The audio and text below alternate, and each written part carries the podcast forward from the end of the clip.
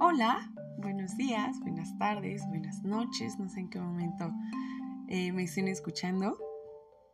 Y bueno, no quería dejar pasar el final del primer mes del año, de este 2022, sin haber compartido algo en este espacio de educación emocional. Y bueno, creo que es muy importante esto, estas cosas que, que siempre que siempre pasan en el inicio de año, en el fin de año, etcétera, ¿no? Y pues justo porque a veces estamos como muy con ciertas creencias, ¿no? De que puede pasar, de que no puede pasar, de que sí hay algunas cosas que tal vez este, ya se están como, eh, como parte de, la herencia, ¿no? De al principio de años haces esto, esto, esto, esto y esto, ¿no? Y, eso lo, lo haces porque así lo aprendiste. Entonces, igual al final de año, pues eh, no sé qué tipo de creencias tengan, no sé qué tipo de cosas o rituales hagan, ¿no? Hay gente que, no sé, las personas católicas religiosas, pues tal vez van a misa, ¿no? Y reciben el año, este, los primeros minutos del primer mes del, de enero, este, del día de, del primero de enero, pues no sé, tal vez están en una iglesia, eh, en misa, eh, no sé, hay personas que tal vez eh, hacen algún otro tipo de ritual, como por ejemplo en Oaxaca se acostumbra mucho a que se hace un muñeco como con la ropa vieja o con la ropa que tal vez ya no quieras o ya sacaste o ya limpiaste tu, tu ropero, tu closet, etc. Y entonces hacen muñecos como si fueran de... Sí, o sea, así como un muñeco le ponen pantalón y en el pantalón lo rellenan con ropa que ya no usan, con ropa vieja, le ponen una playera en las manos también, o sea, se hace todo un muñeco que simboliza el año viejo y lo queman cada 31. Esa es una, pues creo que es como un ritual, una creencia, una... Eh, el ritual es hacer el muñeco, la creencia es que pues se quema lo viejo, con, el año viejo, ¿no? Que con el año que ya queda atrás, esto lo hacen el 31 de diciembre.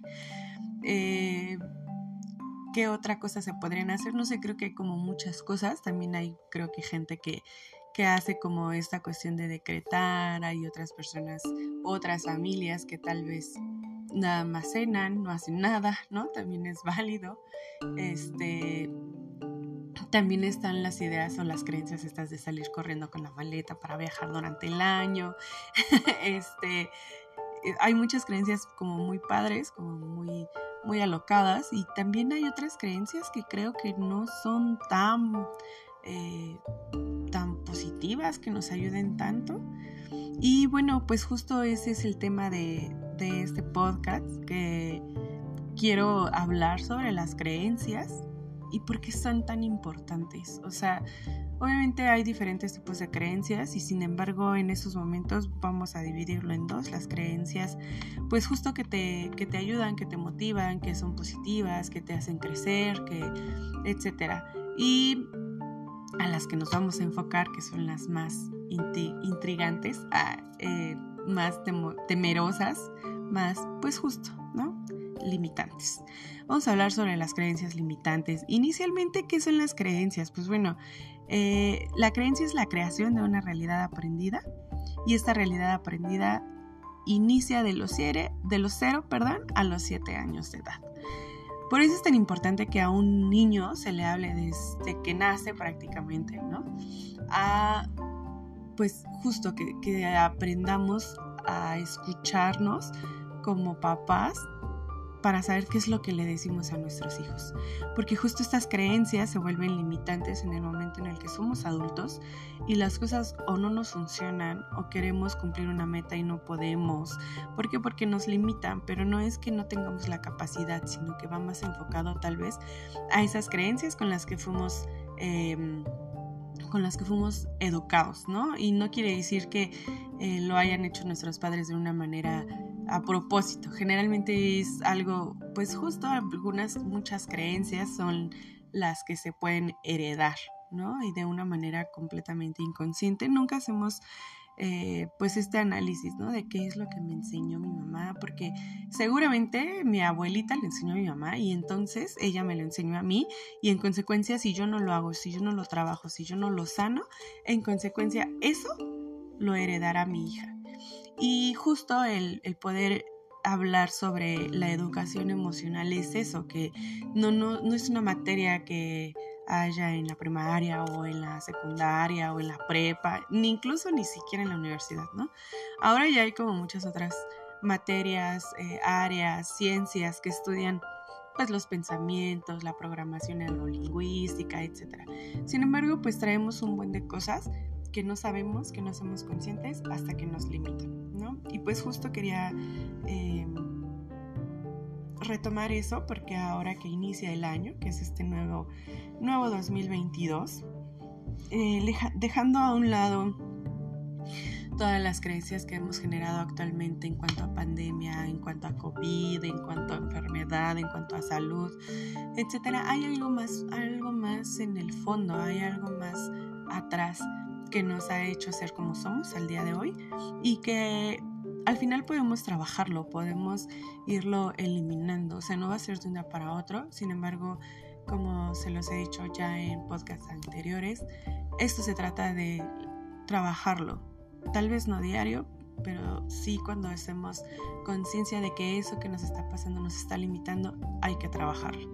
Y bueno, como sabrán, al final les daré tres técnicas o tres tips fáciles, eficientes, efectivos eh, que les van a ayudar a ir eliminando estas creencias para que podamos tener un mejor desarrollo personal y podamos seguir reaprendiendo, reeducándonos em, y poder seguir como desarrollando estas, em, estas muchas áreas ¿no? que podemos estar em, liberando poco a poco conforme lo vayamos trabajando. Y justo pues esta es la finalidad de estos podcasts, es su espacio. En el momento en que los escuchen pueden escucharlo una y otra vez con la finalidad de liberar, de trabajar, de permitir que sucedan cosas que quieren que sucedan y que a lo mejor en algún momento no se han podido. Obviamente desde el aspecto psicológico, porque pues no hay cosa más bonita. en, en, bueno, obviamente sí lo hay, pero eh, desde el aspecto como más psicológico, como en el aspecto donde... Em, podemos ir transformando, estudiando la conducta, estudiando el pensamiento y modificando, porque no es solo la educación o no solo el estudio, ¿no? Sino también el para qué me sirve ahora que ya sé esto, cómo lo cambio, lo quiero, una, ya lo aprendí, ya lo leí, dos, cómo lo llevo a la práctica, o sea, cómo lo hago, cómo, cómo me lo quito de encima, ¿no? Y tres, lo quiero modificar, lo quiero cambiar y si sí, cómo lo hago, cómo lo aprendo o cómo lo no cómo lo hago para ya no repetirlo si es que me causa algún daño. Y pues justo las creencias limitantes son las creencias que nos em, que nos esclavizan, ¿no? Que que nos limitan justamente. Eh, son recuerdos de la infancia que entran de, de una manera inconsciente a nuestro subconsciente. Em, y ese, esa memoria subconsciente se llena de estas creencias que nos generan temor y limitación. Así es como un niño aprende. Y el niño aprende de los 0 a los 7 años. Sin embargo, pues eso que aprende en ese rango, en esos 7 años, eh, pues es lo que termina siendo el resto de su vida como adulto, ¿no? Em, a lo que me refiero es que, por ejemplo, cuando, para, explicarme un poco mejor, cuando los niños empiezan a ir al kinder, obviamente em, ya hay como una educación previa en casa, sin embargo, pues no es como una educación em, efectiva porque pues ahora sí que les van vamos enseñando conforme nosotros vamos, eh, conforme a nuestras herramientas, ¿no? Entonces, bueno, cuando empiezan a ir a la escuela, ahí ya les empiezan a enseñar que las letras que a leer, que escribir, ¿no? Como todas estas actividades que obviamente en casa no, pues no nos las enseñan. Entonces, em, cuando empiezan este tipo de, de, de educación, de este tipo de enseñanzas, no es lo mismo a lo que nosotros em, aprendemos en casa, sin embargo sigue siendo una creencia porque sigue aportando a nuestra personalidad, a lo que nosotros somos y a cómo nos vamos a desarrollar en un futuro ya como adultos, en la vida, ¿no? En, en el campo laboral, en la sociedad, etc. Y justo pues tiene mucho que ver con si nosotros crecimos a lo mejor en una zona donde se cree o donde se tiene la creencia de que a lo mejor las niñas tienen que ser, sobre todo como en el aspecto muy mexicano, ¿no?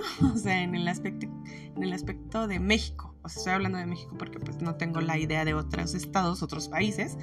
Pero aquí en México es muy común cuando, cuando se educaba a las niñas, hace algunos años atrás, y no hace muchos, yo creo que hay lugares donde todavía se maneja esta educación, que las niñas no hablan o no salen, ustedes se tienen que dedicar como al hogar, ¿no? O sea, las mujeres no somos capaces, no tenemos que hablar, no podemos expresarnos, tenemos que permanecer calladas y en nuestra casa para no salir, para no tener contacto con los demás, porque no somos como como para estar en la calle, ¿no? Y entonces en el aspecto de los hombres, al contrario, ¿no? Los hombres este, tienen que salir a eh, ser proveedores, salir a trabajar, eh, hacer como ciertas actividades que una mujer no puede en cuestión de fuerza, en cuestión de, actitud, de actividades diferentes a las que hace una mujer. Eso es como muy en general en el aspecto de mexicanos, ¿no?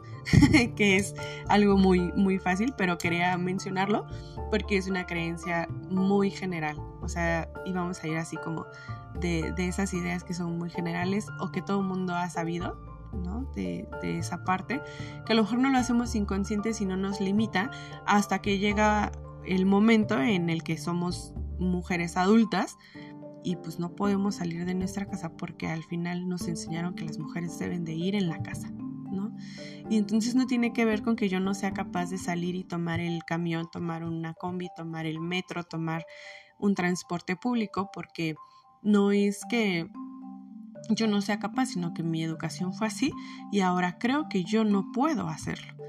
Entonces eh, salgo a la calle y empieza la ansiedad, y empieza el yo no puedo, el no debería de, el sentirme culpable, el no obedecí, ¿no? Y empieza como a sentir esa línea de, lealtad, ¿no? De, de, a mí me educaron así y yo no puedo hacerlo y entonces me regreso a mi casa o voy y salgo, pero me regreso súper rápido porque ya tengo un ataque de ansiedad increíble porque estoy justo traicionando eh, esa lealtad con la que fui educada. Entonces ahí es cuando se vuelve una creencia limitante, porque al final no tiene que ver con tu potencial o con lo que puedes o no puedes hacer.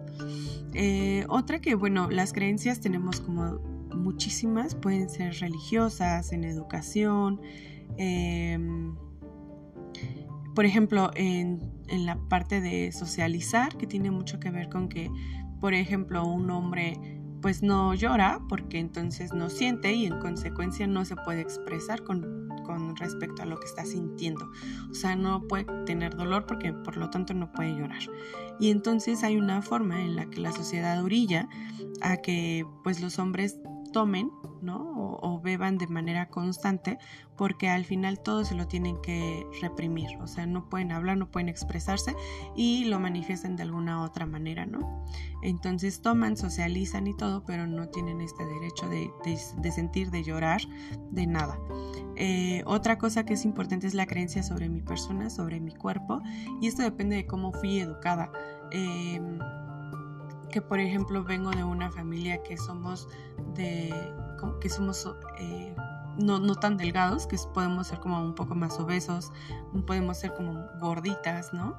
Y entonces es la creencia que yo traigo de mi, de mi familia, o sea, yo no puedo ser delgada porque mi mami es... Eh, porque es gordita y entonces su mamá fue gordita y entonces y así si nos vamos hacia atrás es una creencia que yo no puedo dejar de ser eh, leales a ellas. O sea, yo no puedo ser delgada. ¿Por qué? Porque mi familiar, mis familiares femeninos nunca lo han sido. Entonces es una forma como de traicionar, ¿no?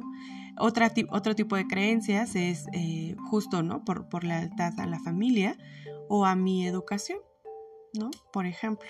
Em, y bueno, ¿qué es lo que debo em, hacer con estas creencias? Hay algunas otras que son, por ejemplo, en el aspecto profesional, ¿no? Que un trabajo, que en un trabajo uno pues tiene que sufrir para ganar bien. Y si no sufres, pues no, no ganas bien, porque pues no importa que ganes dos mil pesos, pero em, pues tienes que, si tu sufrimiento es equivalente a lo que ganes, ¿no? O sea, si ganas 30 mil pesos, pues tienes que trabajar muchísimo y de día y de noche y las 24 horas casi casi del día porque vale la pena que ganes esos 30 mil pesos aunque no tengas este, una vida que no sea para el trabajo, ¿no? Eh, esa es otra creencia que también creo que es muy común. En las mujeres también está mucho la creencia de, eh, por ejemplo, casarme embarazada. Entonces, si no me embarazo, pues no me caso. ¿Para qué? ¿No? o sea, es otra creencia. Hay muchísimas creencias, pero son como las más, creo que las más generales. Pero ahora vamos como al aspecto más personal.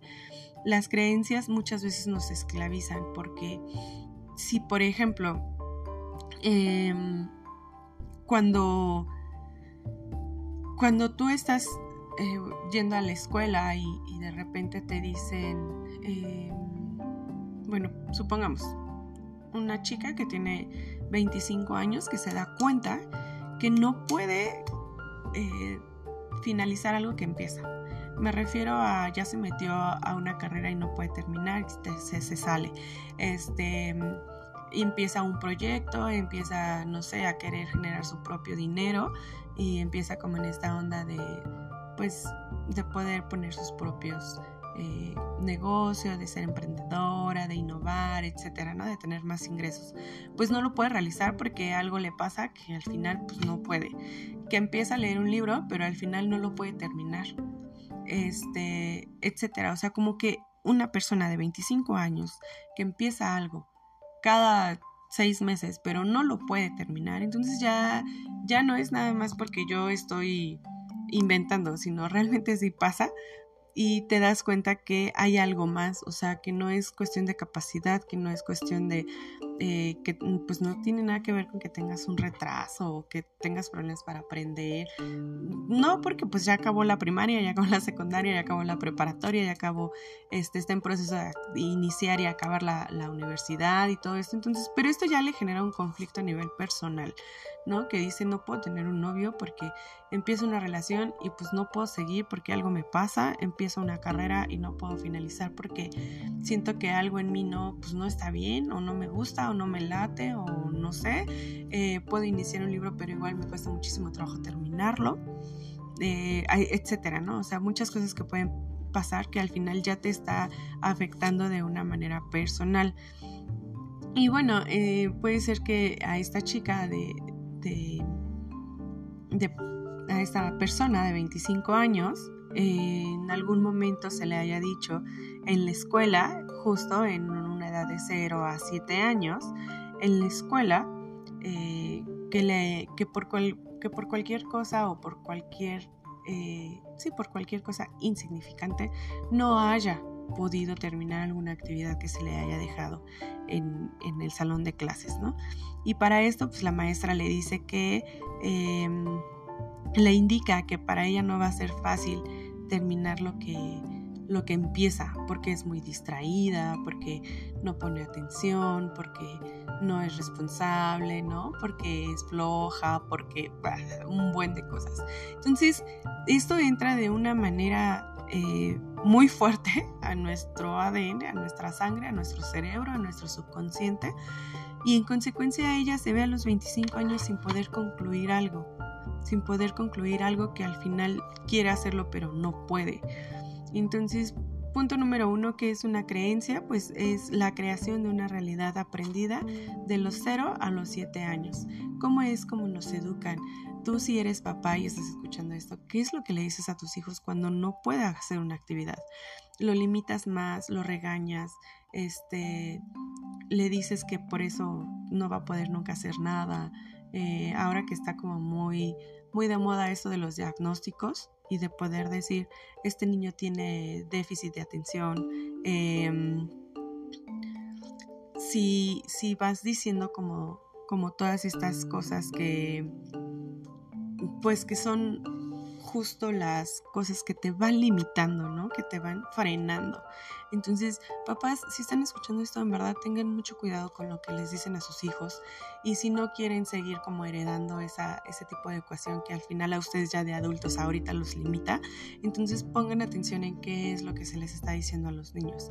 Y justo tiene que ver porque cada que iniciemos un año eh, traemos ciertas creencias, ¿no? Iniciamos a lo mejor muy muy empoderados, muy con mucha empatía con la gente, ¿no? Sobre todo el primer mes que es como de, em, como de, pues tengo estos, eh, eh, yo tengo estos 12 deseos para mis 12, de, 12 meses del año y los voy a conseguir, los voy a lograr, pero resulta que el primer, los el primer mes del año ya te diste cuenta que no vas a poder lograr ni uno.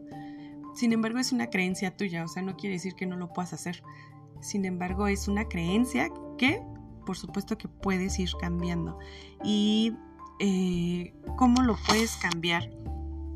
Bueno, la primera, eh, ¿cómo, ¿cómo, si nosotros vamos aprendiendo conforme educaron a nuestros papás, tampoco quiere decir que estoy yo responsabilizando o que estoy culpando a que nuestros papás nos hayan dado todas esas creencias, ¿no? O sea, sí lo hicieron, sin embargo, no fue con el afán de, de frenarte o de limitarte al desarrollo que quieras tener este año 2022 o esta vida o en estos momentos, ¿no?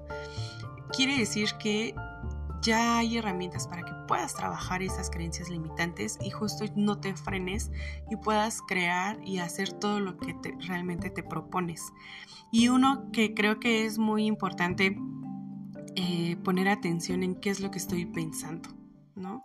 Esas creencias eh, realmente van como, como hacer que me limiten algunas cosas o esas creencias realmente pues no... Generalmente si te afectan es porque ya está pasando algo en tu vida. ¿no? O sea, no es como decir, ay, estoy muy feliz y entonces me doy cuenta que hoy tengo una creencia limitante. No, no funciona así. Es cuando ya te sientes que no puedes con algo Fíjate qué estás pensando, pon atención en qué estás pensando y por qué no puedes conseguir eso que estás súper convencida que quieres lograr. Y voy a dar pues tres tips importantes, fáciles y muy eficientes para que podamos ir eliminando estas creencias. Eh, punto número uno, eh, cuando nosotros observemos una creencia limitante, que podría ser este por ejemplo, a un niño de, igual que va en el kinder, en la primaria, no sé, a los cinco años, que le digan, este, ay, es que tú eres un flojo y, y nunca vas a hacer ejercicio, ¿no? Y entonces a los 30 se da cuenta que como está de moda, quiere hacer ejercicio, pero pues como que no lo hace porque su mente no, pues no quiere, ¿no? Y aparte su cuerpo pues en consecuencia no soporta o no tolera hacer ejercicio o hacer alguna actividad. Entonces esa, esa creencia pues ya se la compró desde que el niño tenía 5 años porque le dijeron pues eres flojo y él ya se compró esa idea y ya tiene esa creencia en su cuerpo y en su mente y que no puede hacer ejercicio. Entonces, ¿cómo podemos modificar? Punto número uno es cuando dices yo creo que. ¿Cómo identificar una creencia limitante? Muy fácil. Es cuando dices yo creo que no, no, no soy capaz para tal cosa. O cuando eh, dices eh, yo creo que yo nunca voy a tener un carro, menos de agencia. ¿Por qué? Porque cuando estaba chiquito mi papá me dijo que solo que las personas buenas pues no tienen dinero. ¿No? o cosas así, que al final también hay muchos refranes o muchas eh, frases, sí, muchos refranes, que te pueden producir esas, esas creencias limitantes, ¿no? Como por ejemplo yo cuando llegué a trabajar en el banco, que fue mi primer empleo, eh, había muchas creencias, había muchos refranes, había muchas ideas con referencia al dinero.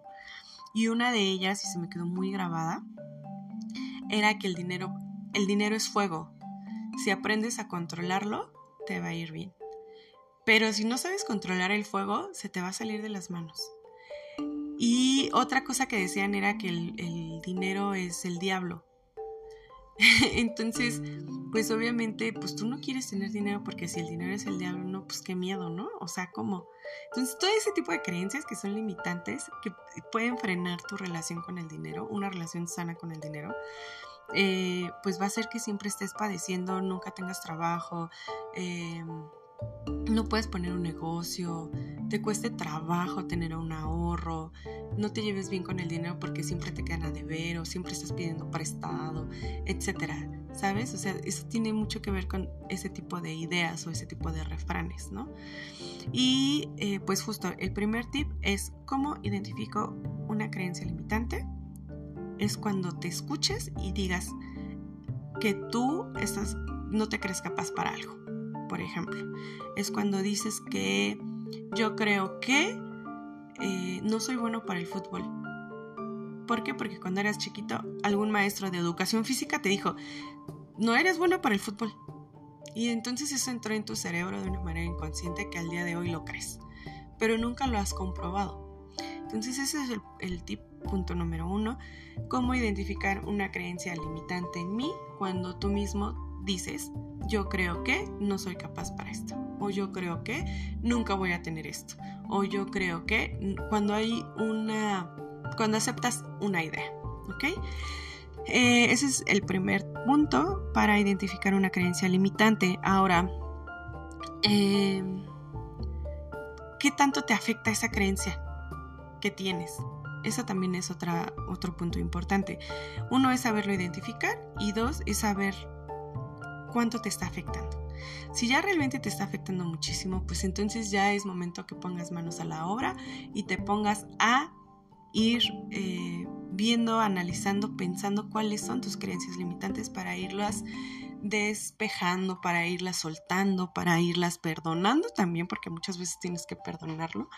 Y eh, una parte importante es cambiar esa creencia limitante y reemplazarla por una idea Em, real, o sea, sustituir esa idea limitante, esa creencia limitante por una idea real, ¿no?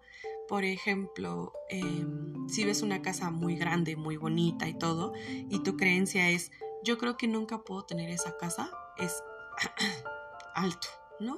Yo solita me estoy limitando y entonces lo cambiaría a, tal vez mi papá cuando es cuando yo era chiquita, mi papá me dijo que no podía yo tener una casa tan bonita.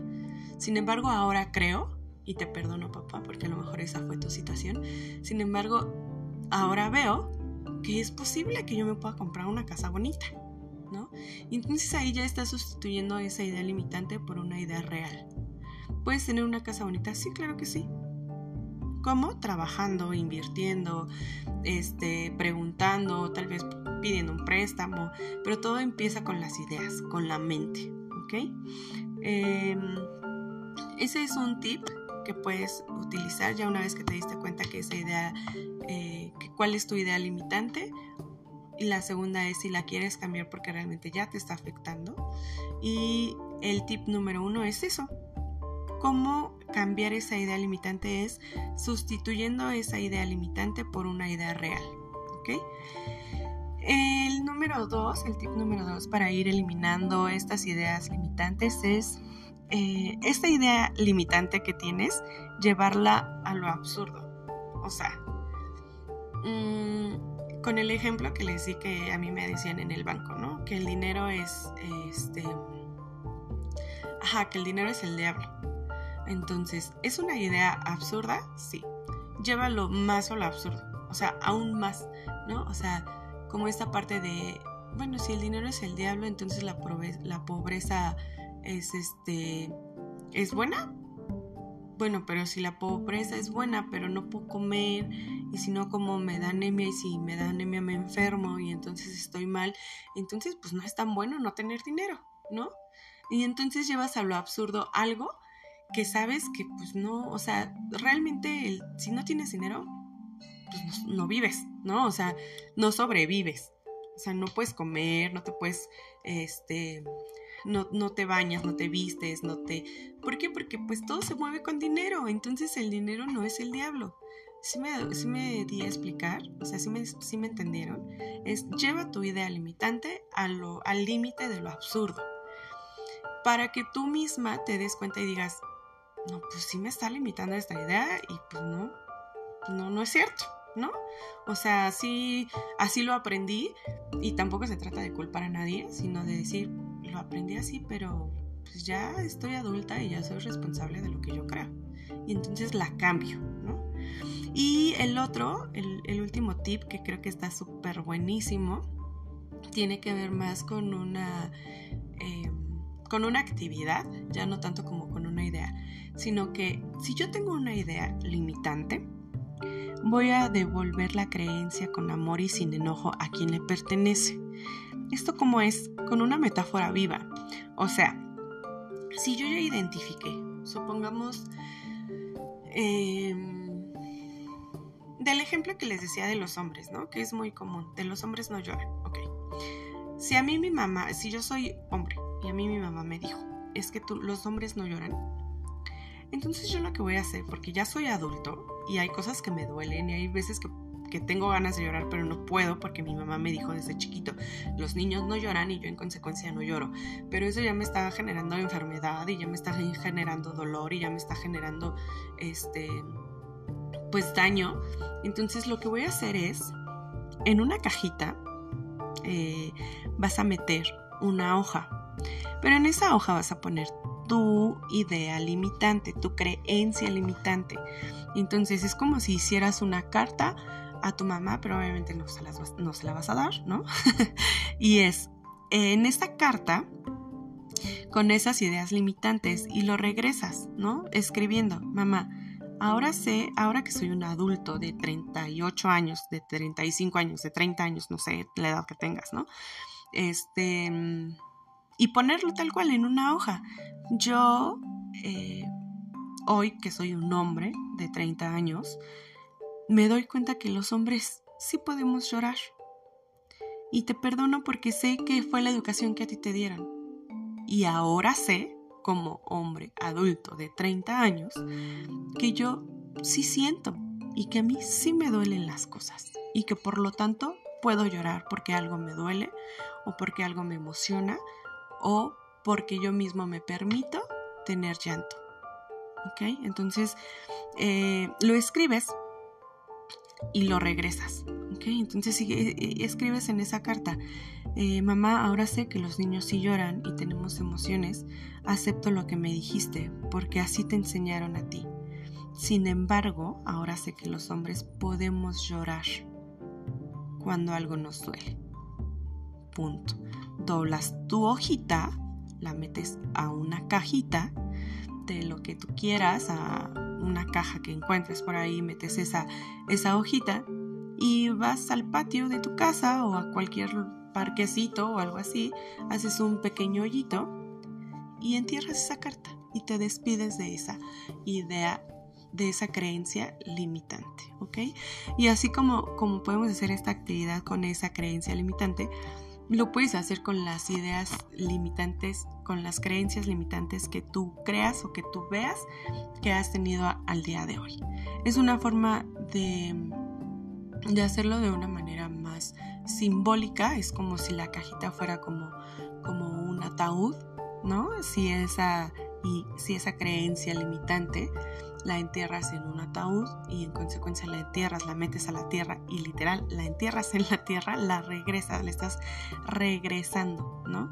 Es devolver la creencia con amor y sin enojo, porque no puedes reclamarle a tus papás porque obviamente se va a hacer un caos en tu familia y en tus emociones, por supuesto, y la idea es que sanes, no que lo no que, no que se haga más grande, ¿no? Entonces ya en consecuencia, si tú eres un hombre que no ha podido llorar durante mucho tiempo, pues bueno, tal vez ya en consecuencia haciendo esta pequeña actividad, esta metáfora viva, pues bueno, tal vez ya en algún momento te saldrá una pequeña lagrimita cuando veas una película que te haga llorar, cuando algo te duela realmente, este, etcétera, ¿no? Y aparte, tanto mujeres como hombres, digo, es un ejemplo que, que se me ocurrió porque es muy pues es como muy obvio, ¿no? Eh, nos ha pasado mucho. a mucha gente oír que, ya entre adultos se dicen, ¿no? Oye, cálmate, si los hombres no lloran. Y tú así de... ¿No? a mí me, ha pasado, ¿no? Que me han dado ganas de decirle, sí lloran, ven, llora conmigo. Ah. ¿No? Porque es, es real, o sea, todos los seres humanos tenemos emociones. Por eso es que hombres y mujeres tenemos todo el derecho de tener una educación emocional para poder sanarnos y tener una mejor calidad de vida.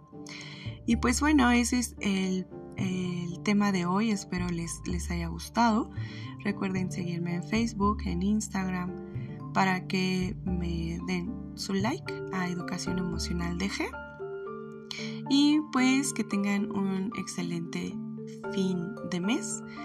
Eh, pasen un bonito fin de semana y ha sido un gusto compartir este tema con ustedes. Gracias, gracias, gracias por escucharme.